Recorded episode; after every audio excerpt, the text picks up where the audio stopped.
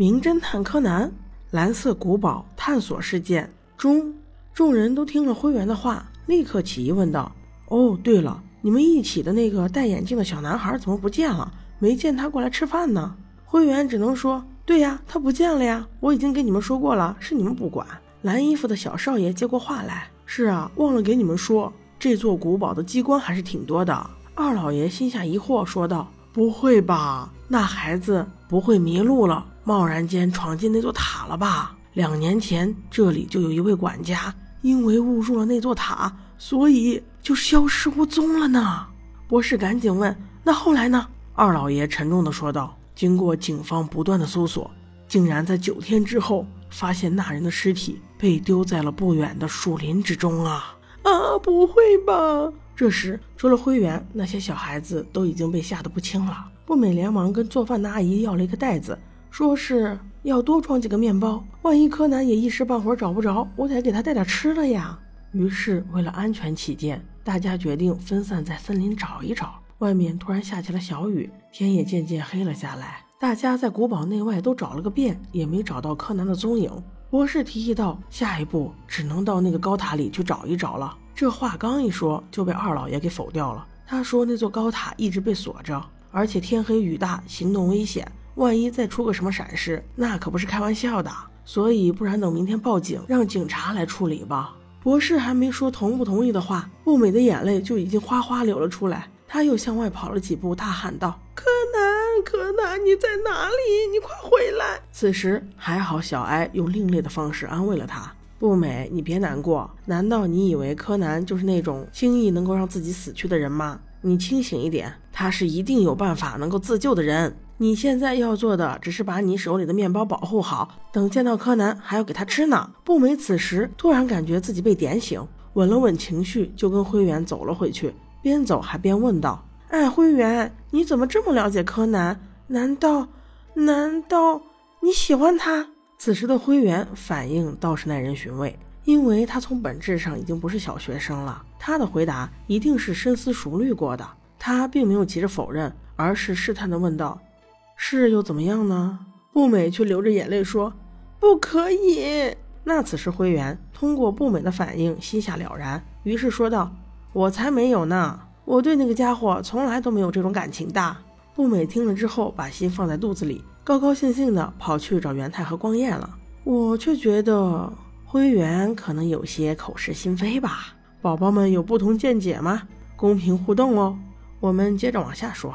博士看到孩子们都回来后，很快把地单三傻安排好，终于找到机会与灰原单独交谈。他开口就说：“小哀啊，新一不会有事儿吧？”灰原却一脸严肃。你在胡说些什么？工藤新一肯定是遇到了麻烦，否则以他的个性，怎么可能让我们担心这么久？这已经好几个小时过去了，他现在一定是出现了什么事儿，要么就是被人抓住了，又或者他很有可能已经死了。啊，不会吧，小艾，真的是这样吗？灰原接着说道：“博士，你清醒点，现在我们唯一能依靠的就是你这个大人了。”不过还好，我已经有了头绪。你跟我来。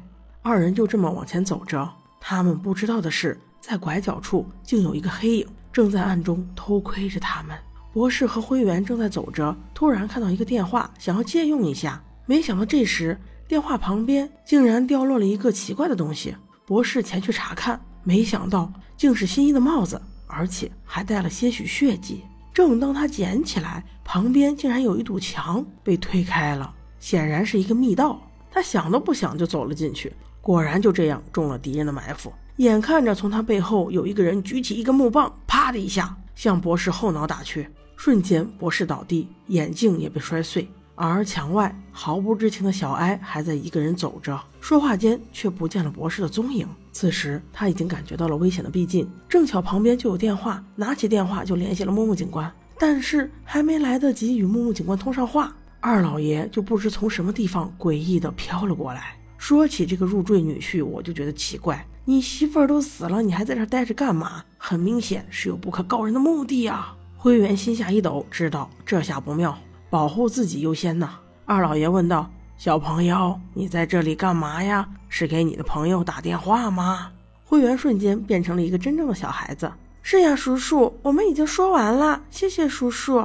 这伪装也是没谁了，突然觉得当小孩也挺好。灰原和三傻会合以后，假装困倦，直接去睡了。就这样，时间来到了半夜，灰原觉得必须要调查一下。现在柯南和博士都不见了，这三个孩子需要他来保护啊。于是起身走出了房间。没走一会儿，他就感觉到有人在跟踪。果然，不仅他一个人觉得不对劲，那三傻也已经有了警觉，想要跟他一起调查。灰原心想，带着也好，省了真的被这别墅的坏人一锅给端了。但是可怕的是，始终有一个黑影一直都跟着他们。就连灰原也没有发觉。看到这里，我怎么觉得这一集比那个恐怖的图书馆还可怕呢？灰原带着大家很有目标，径直来到了早上看棋盘的那间屋，转动了钟表的指针之后，果然发现了密道的入口。几人都打开博士给他们的小手电，走了一长段路，突然发现脚下竟有血迹，血迹的旁边就是台阶，台阶上还刻着一行字，文字写道：“那个人他代替了我。”他的目标就是想要找到城堡里的宝。光彦说道：“这应该缺了一个藏字吧？”步美紧跟着说道：“这该不会是柯南写的吧？”灰原严肃地说道：“这肯定不是柯南写的，但是那个血不一定不是柯南的。这个字应该是很久之前刻上去的，后面没刻完的藏字儿估计是没法再刻完。也许是在没刻完的时候，那人已经死了，而柯南是发现了他的尸体。所以几个小孩听到这里都害怕极了。”正说话间，又发现旁边有一副眼镜。对，没错，就是博士的眼镜，而且眼镜上也有血。正说之间，不知道谁不小心一碰，竟然使旁边的墙面翻动了一下，顺势就把光彦、步美和灰原带了出来。只剩元太一个人还孤零零的在那黑暗的走道里待着。果不其然，情况不妙，元太也被一个黑影给俘虏了。灰原想，现在没有办法，只能从入口重新进去。可是再次回到那个房间。门却锁了，怎么也进不去。灰原终于知道，螳螂捕蝉，黄雀在后呀！原来一直有人在后面跟着他们。当他们进了密道之后，那人故意把门锁了，就是为了不让他们逃出去，而却没有预料到他们会从另外一个意外的出口出来。此时，灰原定了定神，给他俩说：“现在我们唯一的办法，就是要尽快找到新的入口，趁他们几个还活着。那他们要何去何从呢？我们下集再说。”